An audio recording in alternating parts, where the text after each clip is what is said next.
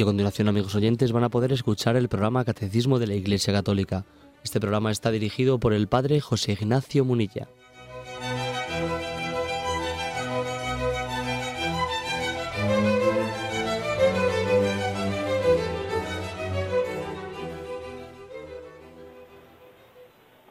Un cordial saludo a todos los oyentes de Radio María. Un día más, con la gracia del Señor, proseguimos el comentario del Catecismo de nuestra Madre la Iglesia. Estamos en el punto 1010, comenzando en un apartado que tiene como título El sentido de la muerte cristiana. Leo primero este número y luego lo comentamos. Gracias a Cristo, la muerte de cristiana tiene un sentido positivo. Para mí la vida es Cristo y morir una ganancia, dice San Pablo. Es cierta esta afirmación, si hemos muerto con Él, también viviremos con Él. La novedad esencial de la muerte cristiana está ahí. Por el bautismo el cristiano está ya sacramentalmente muerto con Cristo para vivir una vida nueva. Y si morimos en la gracia de Cristo, la muerte física consuma este morir con Cristo y perfecciona así nuestra incorporación a Él en su acto redentor. Y aquí se nos trae un texto de San Ignacio de Antioquía, que luego posteriormente leeremos. Bien, el, punto del catecismo hace, hace una, afirmación eh, fundamental de partida, ¿no? la afirmación de que gracias a Cristo la muerte cristiana tiene un sentido positivo. Y cuando dice que tiene un sentido positivo, también está ¿eh? reconociendo que tiene un sentido negativo, que es innegable. La muerte tiene un sentido negativo. No olvidemos de que Jesús lloró ante la muerte, ante la muerte de su amigo Lázaro. Jesús lloró. Luego, luego tampoco no queremos negar, ¿eh? el catecismo no niega ese sentido negativo de, de la muerte. La muerte pues es un drama, un drama en cuanto que es una separación de alma y cuerpo, un drama en cuanto que es una separación, aunque sea temporal, que es importante que nos demos cuenta de que es temporal, una separación temporal de, los seres queridos, y la muerte también es un enfrentarse pues con ese instinto, instinto de, de, supervivencia que tenemos todos, un instinto de supervivencia pues que, que es natural. Eh, y además, como nosotros sabemos por la fe que la muerte se ha introducido como consecuencia del pecado, bueno, pues la verdad es que no tiene una buena tarjeta de presentación de partida. ¿eh? La muerte no, no, tiene esa tarjeta de presentación positiva. La muerte tiene ese sentido negativo, ¿eh? de un drama natural, porque hay un dolor natural, un dolor natural en la muerte, que lo, lo, lo natural es tenerlo. Y no es mm, imperfección, o sea, no, no es que uno sea menos cristiano, no por el hecho de que, de que, la, de que llore la muerte, Jesús lloró la muerte, luego no, luego no puede tener nada de imperfecto, ¿no? Aquello que Jesús mismo pues sufrió y padeció. No tenemos que avergonzarnos de llorar la muerte. ¿eh? Cada uno también tiene su sensibilidad y sus formas de expresión, que eso es otra cosa. ¿eh? Pero no hay nada de, bueno, pues de poco espiritual o poco, en ¿eh? un sentido de poca fe, no, en llorar la muerte. No. O sea, por una parte, tiene ese sentido negativo natural. Pero ojo, vamos a añadir lo siguiente, que es lo importante de este punto, que gracias a Cristo la muerte cristiana tiene también un sentido positivo. Y es nuestro deber, el, el unidos a Cristo, ir creciendo en este sentido positivo, vamos a agarrarnos a Él y extraer de Él pues toda la fuente de esperanza que tenemos. Tiene un sentido positivo. Bueno, ¿dónde está ese sentido positivo de la muerte? Aquí se nos ofrece un texto que es un texto hermosísimo de San Pablo, Filipenses, capítulo 1, versículo 21, donde San Pablo, aquel hombre lleno del fuego del amor de Dios, dice, pues para mí la vida es Cristo y la muerte una ganancia. Pero si el vivir en la carne significa para mí trabajo fecundo, no sé qué escoger. Me siento apremiado por las dos partes. Por una parte, deseo partir y estar con Cristo, lo cual ciertamente es con mucho lo mejor. Mas por otra parte, quedarme en la carne es más necesario para vosotros. Y persuadido de esto, sé que me quedaré y permaneceré con todos vosotros para progreso y gozo de vuestra fe. Es un texto hermoso en el que San Pablo afirma claramente, no, para mí la vida es Cristo y la muerte una ganancia. La muerte una ganancia. ¿Dónde está esa ganancia? Pues que evidentemente aquí este estar con Cristo es un estar con Cristo limitado. Nuestros sentidos, eh, nuestra condición carnal, nos vela, sea, la presencia de Cristo. A Cristo lo conocemos por la fe, pero la fe, la fe tiende a la visión.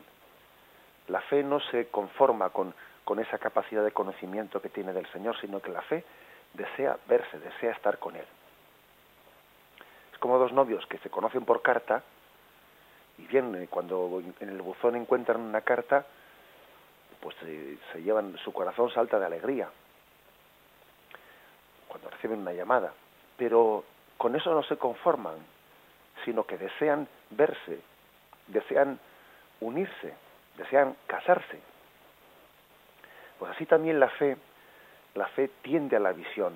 La verdadera fe es una fe ardiente que desea el encuentro con la persona amada. ¿Mm? Por lo tanto, así se entiende esta, esta expresión de, San Pablo. No, para mí la vida es Cristo y la muerte una ganancia, porque gano mucho más de lo que pierdo, gano muchísimo más. Y eso San Pablo lo tiene, lo tiene claro. Ahora bien, luego comienza él a decir, bueno, pero dentro de mí hay como, dice él, como una, una, pues, una doble llamada. La llamada de Cristo a la vida eterna, la llamada del ese, ese deseo de la visión de Dios, y la llamada también del celo apostólico en favor de sus hermanos en esta vida. Entonces él dice, bueno, por una parte, mi fe tiene el deseo de, de ver a Dios, por otra parte, mi celo apostólico también tiene el deseo ¿no? de seguir trabajando y de seguir eh, haciendo, realizando este apostolado.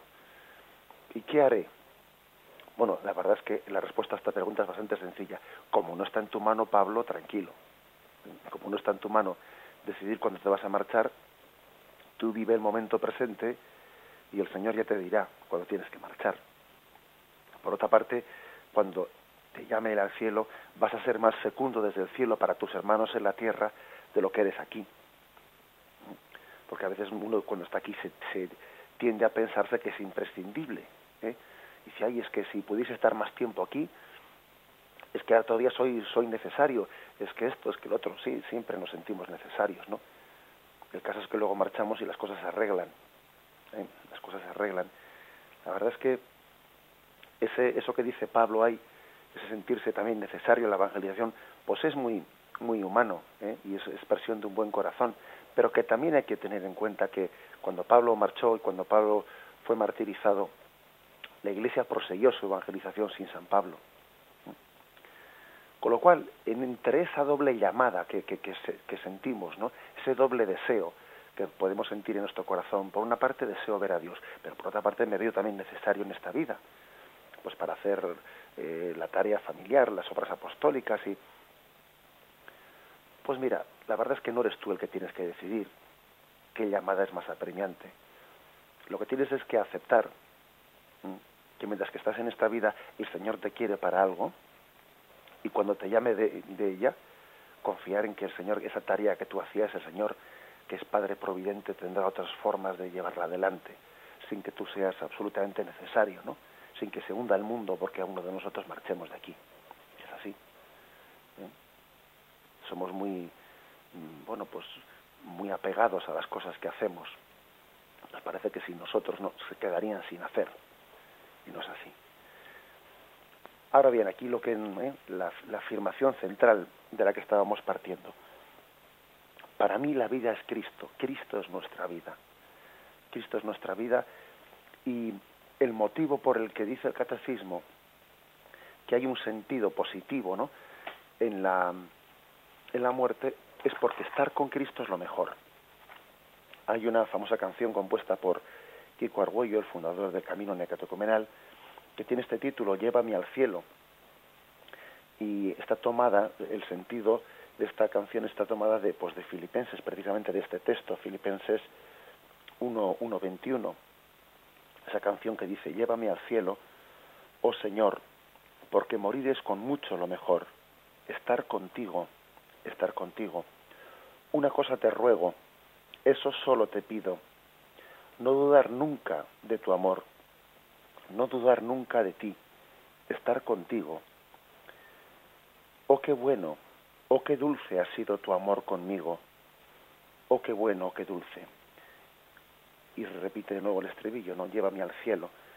Bien, este, esta, esta convicción paulina, esta convicción de que es con mucho lo mejor, es una ganancia el estar contigo, en el fondo es recordar que toda la vida cristiana es estar con Cristo, vivir en Cristo y estar con Cristo.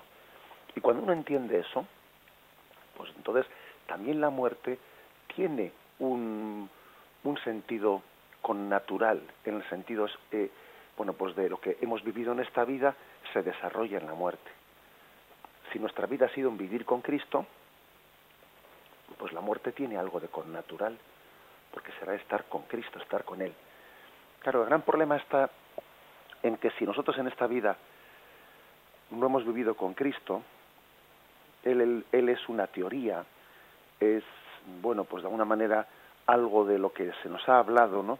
Un artículo de un credo, pero no tenemos con Él intimidad, pues entonces la muerte, la muerte uno no experimentará en ella ese que, eso de que dice San Pablo, de que la muerte es estar con Él y es una ganancia el estar con Cristo. Claro, porque no hemos tenido esa intimidad con Él aquí. Porque, porque es como si alguien se va a casar con un desconocido. Casarse con un desconocido sin haber tenido un previo noviazgo, eso tiene que ser un drama. Porque uno está lleno de temores, ¿con quién me voy a casar? Es como eso, eh, eso de que pues antes eh, se hacían bodas por conveniencia, ¿no? O bodas así por decisión paterna y entonces se le comunicaba a una persona con quién se iba a casar, bueno, pues o, como se hace a veces en las familias o se hacía antaño, ¿no? Las familias reales. Eso de casarse con un desconocido tiene que ser un drama. Qué distinto es casarse con alguien con el que se ha mantenido un noviazgo intenso, con el que sea uno ilusionado y ha preparado y ha pensado incluso no durante su noviazgo cómo será mi vida cuando me case. Bien, por eso, ¿no? San Pablo llega a decir que el que ha vivido en Cristo, pues entiende su muerte también como un vivir en Cristo. Bien, vamos a meditarlo y continuamos enseguida. pues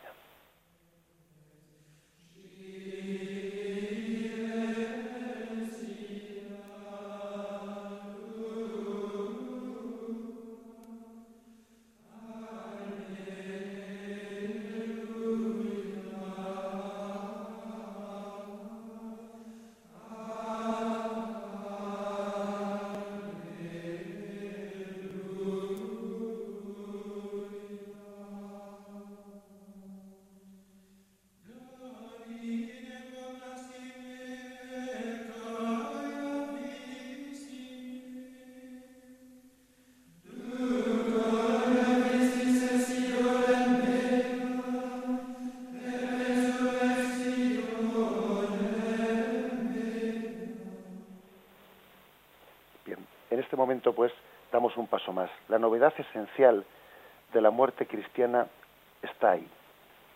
Por el bautismo el cristiano está ya sacramentalmente muerto con Cristo para vivir una vida nueva.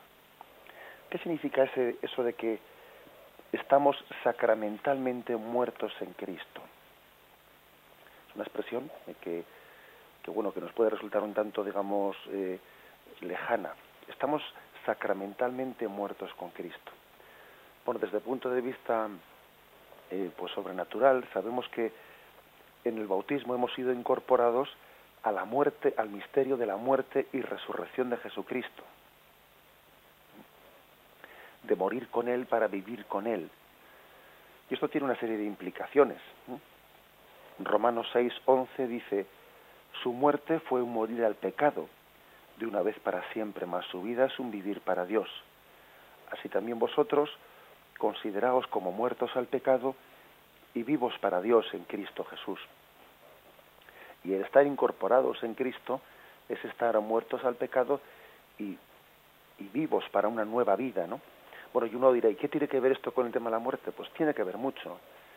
Tiene que ver mucho porque es que la muerte, aparte de tener un dolor natural, el dolor natural de la separación del alma y cuerpo, el dolor natural eh, pues de tener que separarnos de los seres queridos, aparte de ese dolor natural, también hay un dolor sobreañadido a la muerte, que no debiera de existir. ¿eh? Y ese dolor sobreañadido es que cuando nosotros tenemos unas, unas expectativas mundanas, tenemos puesta la esperanza en este mundo, estamos apegados a este mundo, de alguna manera estamos en pecado, ¿eh? porque el no amar a Dios sobre todas las cosas, no lo olvidemos, es no cumplir el principal de los mandamientos, luego es pecar. Cuando no amamos a Dios sobre todas las cosas, no estamos cumpliendo el principal y primero de todos los mandamientos, Bien, pues uno de los motivos por el, que suframos más de lo debido, por el que tenemos un sufrimiento sobreañadido ¿eh? ante la muerte que no debiéramos de tener, es porque no cumplimos el primer mandamiento. Y claro, cuando uno no cumple el primer mandamiento, cuando está apegado eh, pues, pues a las criaturas, y cuando las criaturas más que acercarle al Creador, casi las criaturas le impiden ir al Creador, porque está apegado a ellas, pues entonces, claro, cuanto mayor sea ese apego, mayor es el desgarrón que se produce en el momento de la muerte. El desgarrón es mucho más fuerte, ¿no? La herida que se abre en nuestro corazón es mucho mayor, porque estamos más apegados. Claro, entonces el dolor ante la muerte es proporcional también a nuestro apego a esta vida. Si cumpliésemos bien el primer mandamiento, no vamos a decir que no tuviésemos, sintiésemos dolor ante la muerte, eso no, cabe decirlo, porque es que también hay un dolor natural, como hemos dicho antes, hay un dolor que ya no es fruto del pecado, sino que es natural, pero es que esto lo agrava mucho más, esto lo agrava mucho más. Por eso, si nosotros hemos muerto al pecado en Cristo Jesús, si nosotros hemos dejado también enterrado nuestro pecado, igual que quedó enterrado el cuerpo de Cristo en el sepulcro, cuando nos bautizamos morimos al hombre viejo y renace el hombre nuevo. Si hemos muerto a nuestro pecado, pues la forma de afrontar la muerte será muy muy diferente, ¿no? que no nos quepa la menor duda. Y así entenderemos qué es eso de morir eh, con Cristo por, el, por los sacramentos, por el bautismo. Si hemos muerto con Él, también viviremos con Él.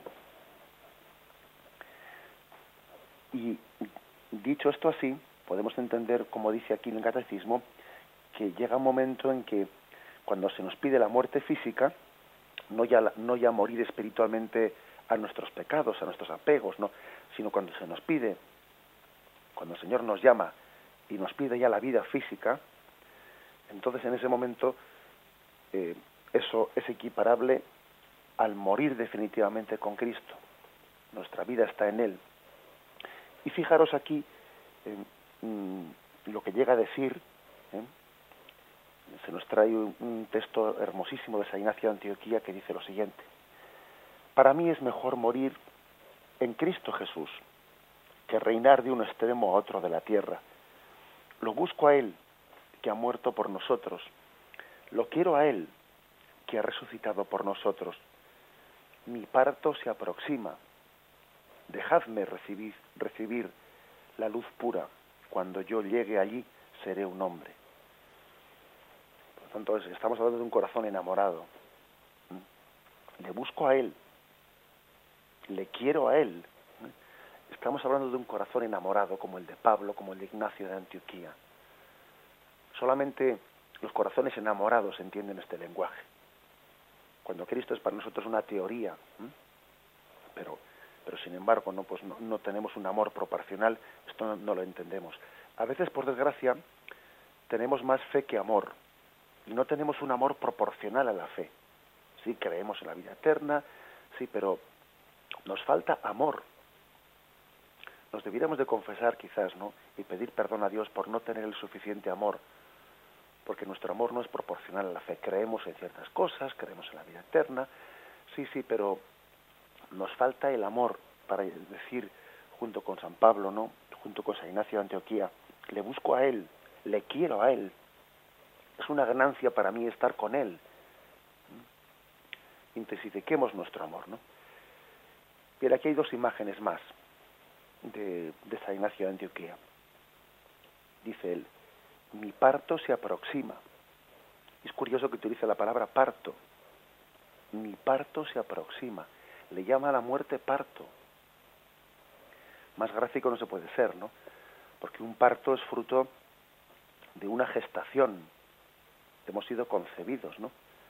Para la vida eterna y estamos gestando, ¿no? Ese parto y estamos unidos un, por un cordón umbilical, ese cordón umbilical que nos une a nuestra a nuestra madre, madre la iglesia, a nuestra madre iglesia, pues ese cordón umbilical es el cordón de los sacramentos. Por ese cordón umbilical nos alimentamos mientras que estamos en el seno de esta madre. Nos alimenta con los sacramentos, nos protege también nuestra madre iglesia en ese tiempo de gestación de, de, pues de enemigos externos. Pero la madre no está para tener siempre a su hijo en su seno, está para darlo a luz. Y cuando se da a luz, se corta ese cordón umbilical. Y ese parto es un parto para la vida eterna. Y a partir de entonces no va a ser ya alimentado por, por el cordón umbilical de los sacramentos, sino que Dios mismo será su alimento. Nuestro, eh, pues nuestro aferrarnos a vivir aquí para siempre, pues sería tan, tan eh, ridículo como como un niño que se aferrase a vivir siempre en el seno de su madre, en una gestación sin fin, eh, que no quiere salir a la luz, ¿no? Pues no, señor, pues eh, aquí se habla de esta imagen tan clara del parto. La imagen, si la, si la muerte es un parto, es porque la vida es una gestación. Estamos gestando eh, una, una vida eterna. Y completando esta imagen, dice, mi parto se aproxima, dejadme recibir la luz pura cuando yo llegue allí, seré un hombre. Seré un hombre. ¿eh? Lo cual quiere decir que en esta vida pues somos un bebé. Somos un bebé ¿eh? gestante. Un bebé, el hombre, el hombre no tiene la plena madurez. Porque para tener la plena madurez hay que tener em, el conocimiento pleno, esa luz plena, dejarme ver la luz, ¿eh? dejarme recibir la luz pura, dice San Ignacio de Antioquía, si uno no, si uno no ve a Dios, si no le conoce plenamente, si no le ama plenamente, ¿cómo va a ser un hombre? Es un bebé, porque el bebé tiene un conocimiento muy parcial de las cosas. Un niño no se entera en su casa de, de lo que está ocurriendo. Los problemas verdaderos de la familia le quedan ocultos. Él, para ser, para amar plenamente, también hay que conocer plenamente. Cuando yo llegue allí seré un hombre. Fijaros que Estamos en una cultura que es muy celosa de, la dignidad del hombre. Y bueno, pues ese tipo de, eh, pues de imágenes del hombre, el hombre que, que es autónomo, el hombre que decide, que se autodetermina, la dignidad del hombre, ¿no? el respeto al, a la libertad del hombre. Bien, pues son todos unos conceptos que nosotros tenemos que, que matizarlos mucho desde nuestra visión de fe. Pues claro que todo eso es cierto, pero es cierto muchos matices, porque ese hombre supuestamente maduro, supuestamente autónomo, supuestamente libre, para tomar sus decisiones hay que decir que el hombre no es verdaderamente libre hasta que no esté en el cielo, no es verdaderamente eh, maduro hasta que no esté en el cielo. El hombre aquí es inmaduro, como un niño gestándose, porque ve en penumbras, porque no ve la, la luz plena. La muerte pues es un parto. Allí seré un hombre allí seré un hombre, allí seré plenamente libre, allí seré plenamente yo. Fijaros bien, allí seré plenamente yo. Allí tendré una verdadera personalidad, porque en esta vida nuestra personalidad está muy mediatizada, eh, pues porque por las solicitudes de los demás, porque a veces somos lo que los demás quieren que seamos y hacemos las cosas para agradar o, o para quedar bien o para imitar otros modelos. A veces hacemos las cosas sin darnos cuenta pues como unos loritos de repetición o como un, monito de imitación. allí seré verdaderamente yo. Porque ante la presencia de Dios, nuestro Padre, nuestro Creador, el hombre se comprende a sí mismo. El misterio del hombre no se revela sino en el conocimiento de Jesucristo. Al conocer a Jesucristo uno se conoce a sí mismo. Allí seré un hombre. ¿Eh? Esta es la expresión de San Ignacio de Antioquía. Bien, vamos a meditarlo y continuamos enseguida. En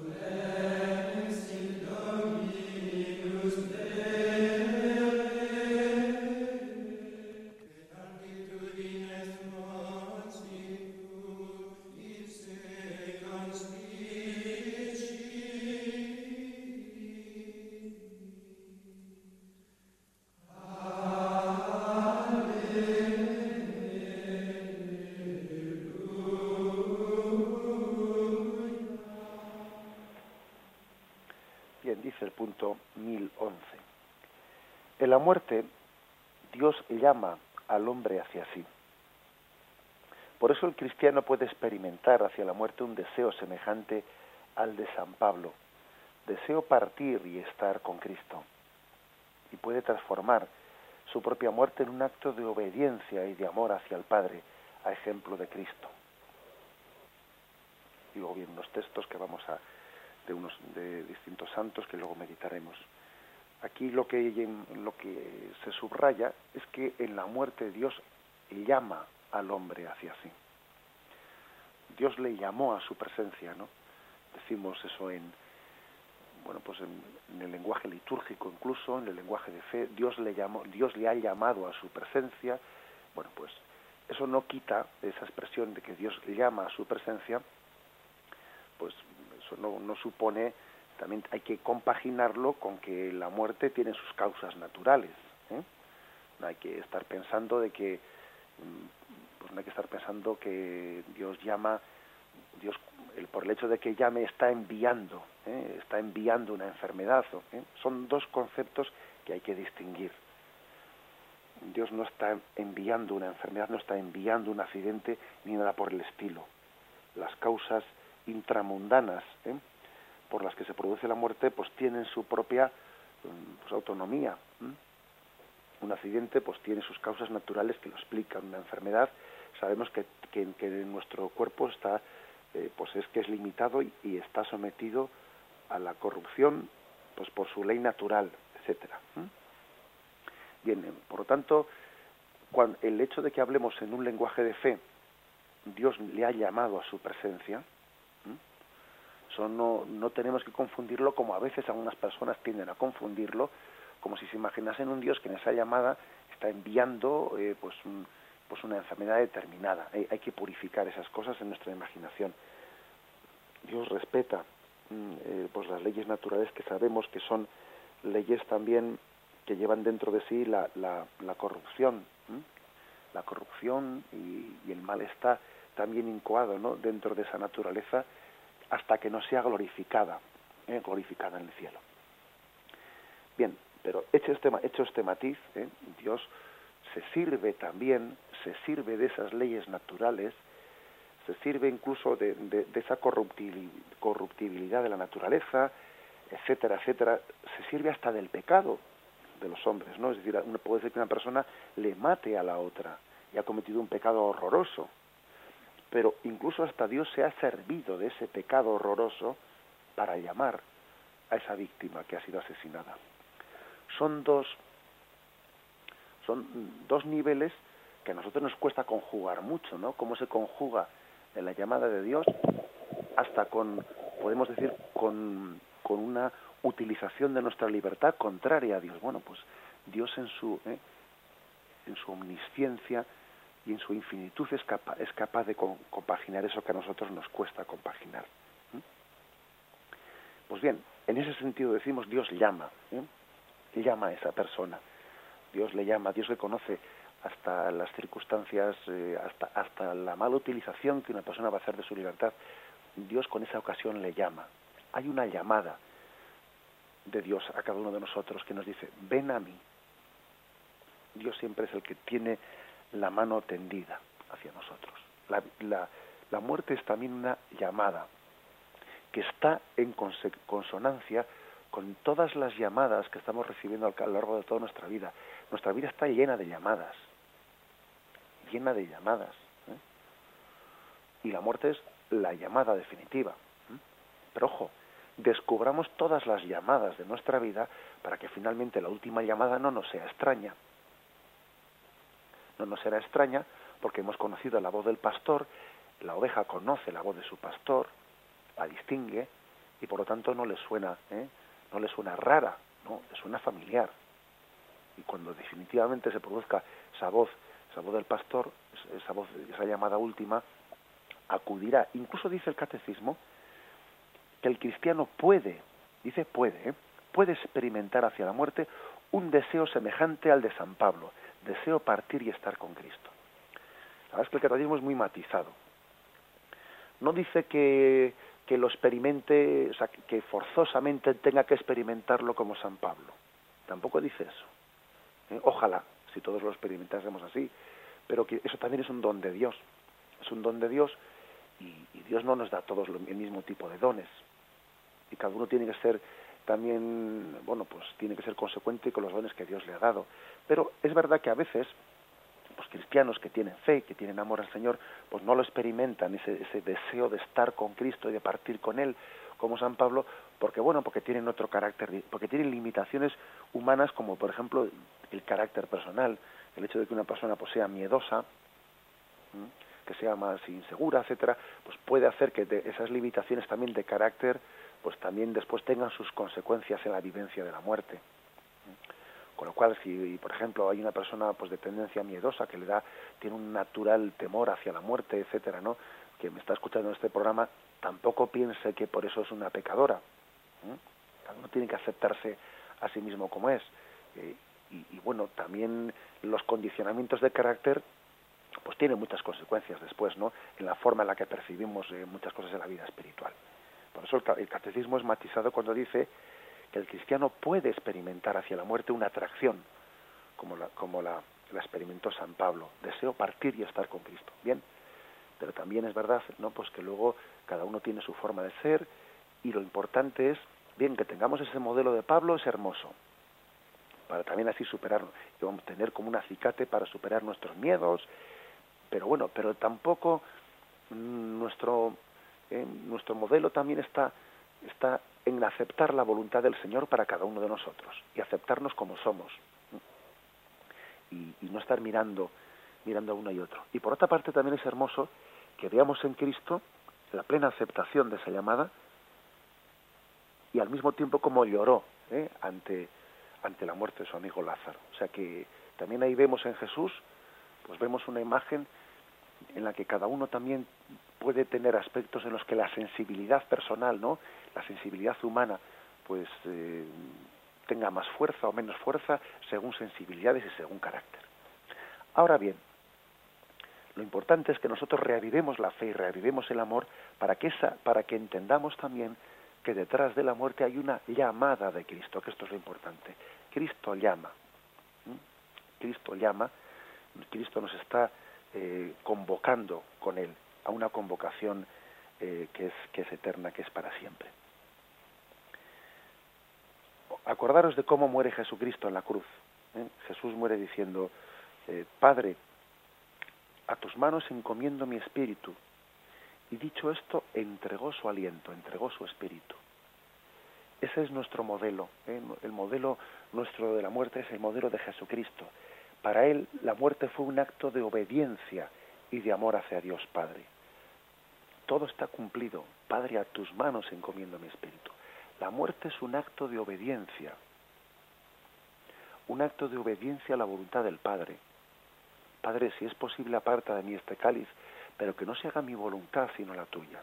Es un acto de obediencia. Confío en ti, pongo mis vidas en tu, mano. Además fijaros que dice, entregó su espíritu. Cada uno de nosotros tiene que hacer un acto de entrega en la muerte.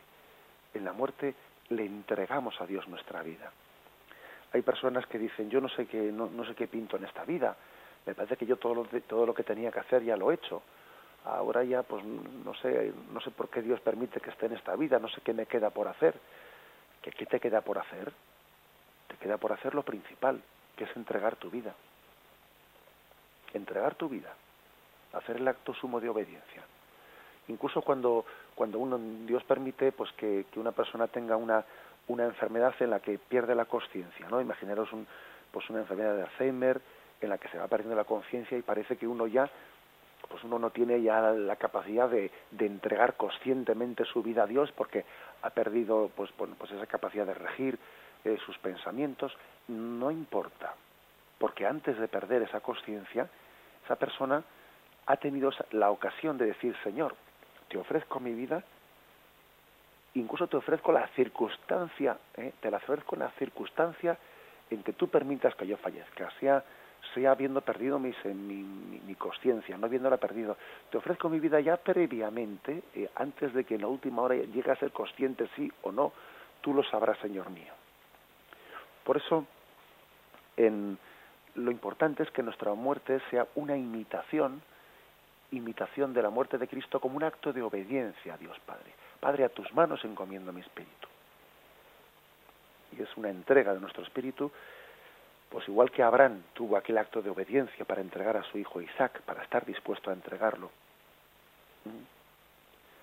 En, el, en, aquella, en aquel monte, el monte Moria, bien en, en, el, en, aquella, en aquella roca en la que él iba a sacrificar a su hijo Isaac, aquel ara, aquella roca en la que iba a sacrificarlo, ese ara, ese altar, pues es, eh, bien sea la cama de un enfermo, bien sea una circunstancia de una vida, o bien sea un coche en el que uno muere en un accidente, ese es el ara, ese es el arca en el que el, el altar, mejor dicho, en el que uno va a ofrecer su vida. Pero lo importante es entregarla, hacer entrega de esa vida. Y ahora vamos a pasar a hacer, hacer la lectura de estos tres textos que, que se nos ofrecen aquí. El primero es de San Ignacio de Antioquía. Mi deseo terreno ha desaparecido, dice aquí, mi deseo terreno ha desaparecido. Hay en mí un agua viva que murmura y que dice desde dentro de mí, ven al Padre. Es hermosísimo, ¿no? Ver cómo hay unos santos al estilo de San Pablo o al estilo de San Ignacio de Antioquía que tienen una fe tan ardiente, un amor tan vivo, que en ellos hasta el deseo terreno de la vida terrena desaparece y sienten pues una, una llamada tremenda pues de a ir para siempre con el Padre. El caso más fuerte es el de San Ignacio de Antioquía, cuya fiesta celebramos el 17 de octubre, y en el oficio de lecturas de ese día la Iglesia eh, pues lee la carta de San Ignacio de Antioquía a los cuando él iba preso, cuando él iba preso iba a ser allí sacrificado por los, por los dientes de los leones, él escribe desde su prisión camino de Roma y fijaros bien lo que dice. Yo voy escribiendo a todas las iglesias y a todas les encarezco lo mismo, que moriré de buena gana por Dios, con tal de que vosotros no me lo impidáis os lo pido por favor, no me demostréis una benevolencia inoportuna, porque él tenía miedo de que los cristianos ejerciesen pues algunos contactos que pudiesen tener y que fruto de pues de esos de esas gestiones que algún cristiano eh, pues que estuviese pues que tuviese influencia con alguna autoridad pudiesen conseguir pues la conmutación de su pena de muerte o su liberación y entonces tenía miedo Ignacio de Antioquía que esas gestiones que pudiesen hacer los cristianos le liberasen, ¿no? Y él dice, no me mostréis una benevolencia inoportuna, dejad que sea pasto de las fieras, ya que ello me hará posible alcanzar a Dios. Soy trigo de Dios y he de ser molido por los dientes de las fieras, para llegar a ser pan limpio de Cristo. Rogad por mí a Cristo para que por medio del limpio Rogad por mí a Cristo para que por medio de esos instrumentos llegue a ser una víctima para Dios. De nada me servirían los placeres terrenales ni los reinos de este mundo. Prefiero morir en Cristo que reinar en los confines de la tierra. Todo mi deseo y mi voluntad están puestos en aquel que por nosotros murió y resucitó.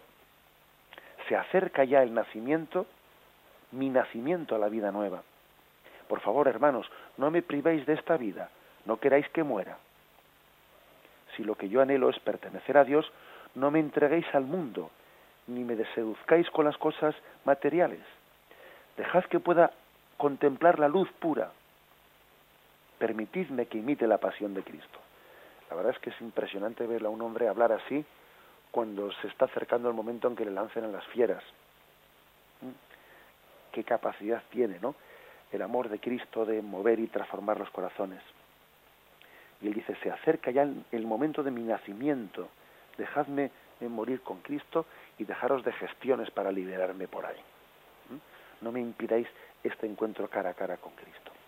Es hermosísimo no ver, ver esto, ver un santo así, ¿no? En la historia de la Iglesia. Y como digo también, bueno, pues pues también hay que compaginar esto, este tesoro de la historia de la Iglesia, pues con, con otro tipo de santos, ¿no? Con otro carácter, otros, eh, pues otros, otras sensibilidades, por ejemplo la de Santo Tomás Moro, ¿eh?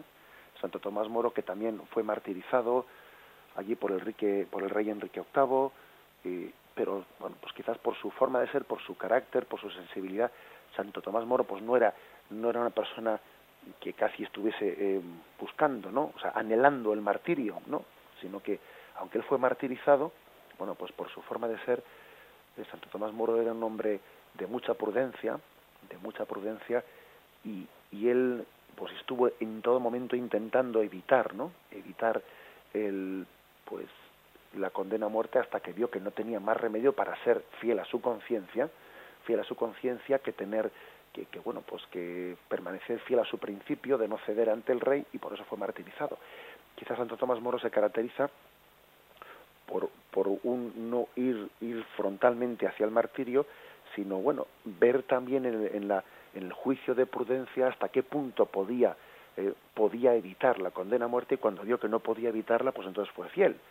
Quizás por su por su carácter más ardoroso más ardiente Ignacio Antioquía da la impresión de que va casi directamente no pues buscando buscando el martirio va buscando la voluntad de Dios claro no el martirio porque el martirio si no es voluntad de Dios pues pues pues no es no es correcto que, que uno lo busque pero el caso es que hasta hasta esta forma, ¿no? Hasta hasta esta expresión externa de deseo de morir con Cristo, mm, pues puede puede formar parte de un alma, de un alma cristiana que ha amado a Cristo tan intensamente en esta vida, pues que entiende la muerte como un desposorio con él, con el desposorio con Cristo.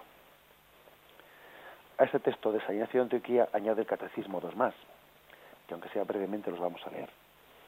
Santa Teresa de Jesús dice en su libro de la vida, yo quiero ver a Dios, y para verlo es necesario morir. Bueno, como veis es otra forma de expresión, no tan ardorosa, no tan ardorosa como San Ignacio de Antioquía, en el que San Ignacio de Antioquía muestra ese deseo de ese deseo de morir. Bueno, Santa Teresa lo dice de otra forma. Santa Teresa dice, para ver a Dios es necesario, yo quiero ver a Dios por encima de todo, y como para verlo es necesario morir, bueno, pues entonces abrazo mi muerte. Hombre, me gustaría ver a Dios sin, sin necesidad de morir, pero como eso no es posible, como la muerte, pues es un paso necesario para ver a Dios, pues abrazo la muerte. ¿Mm? Por eso ella llega a escribir el muero porque no muero. No porque ame la muerte, ¿no? La muerte no, no, no es amada, no tiene Santa Teresa un carácter tan impetuoso como el de San Ignacio de Antioquía. Pero claro, como no es posible ver a Dios sin pasar por la muerte, pues entonces, claro, deseo pasar por la muerte para ver a Dios. Y Santa Teresita del Niño Jesús, Santa Teresita de Lisieux, pues también el catecismo ofrece de ella otro texto. Yo no muero, entro en la vida eterna. Pues quizás en su dulzura, en su dulzura ella mm, está viendo, quizás no, no pensando, ¿no? en el drama, pues que ella también es un alma frágil, ella lo dice de sí misma, que es un alma muy frágil, pues que, es un, que es una sensibilidad, pues casi una, chica hipersensible, ¿no? muy dada a llorar en su infancia por cualquier cosa, etcétera. ¿eh? Bien, pues un alma tan sensible que tanto sufrió por la muerte de, su madre, y, bueno, pues un alma tan sensible, sin embargo, el Señor le permite también vivir la muerte desde este, desde este, desde esta sensibilidad de que la muerte es una entrada en la vida, un ingreso en la vida. Bien, glorifiquemos a Dios pues por, por todos estos santos, ¿no?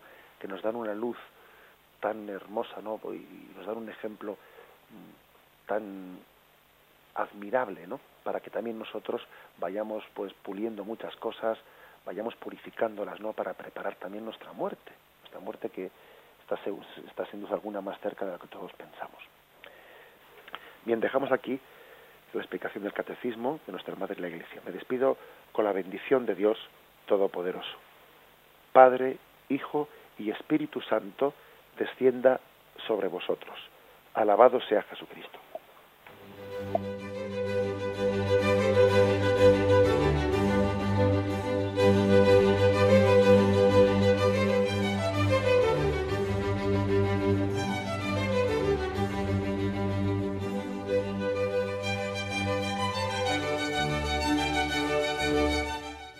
Amigos oyentes, acaban de escuchar el programa Catecismo de la Iglesia Católica, un programa dirigido por el Padre José Ignacio Munilla.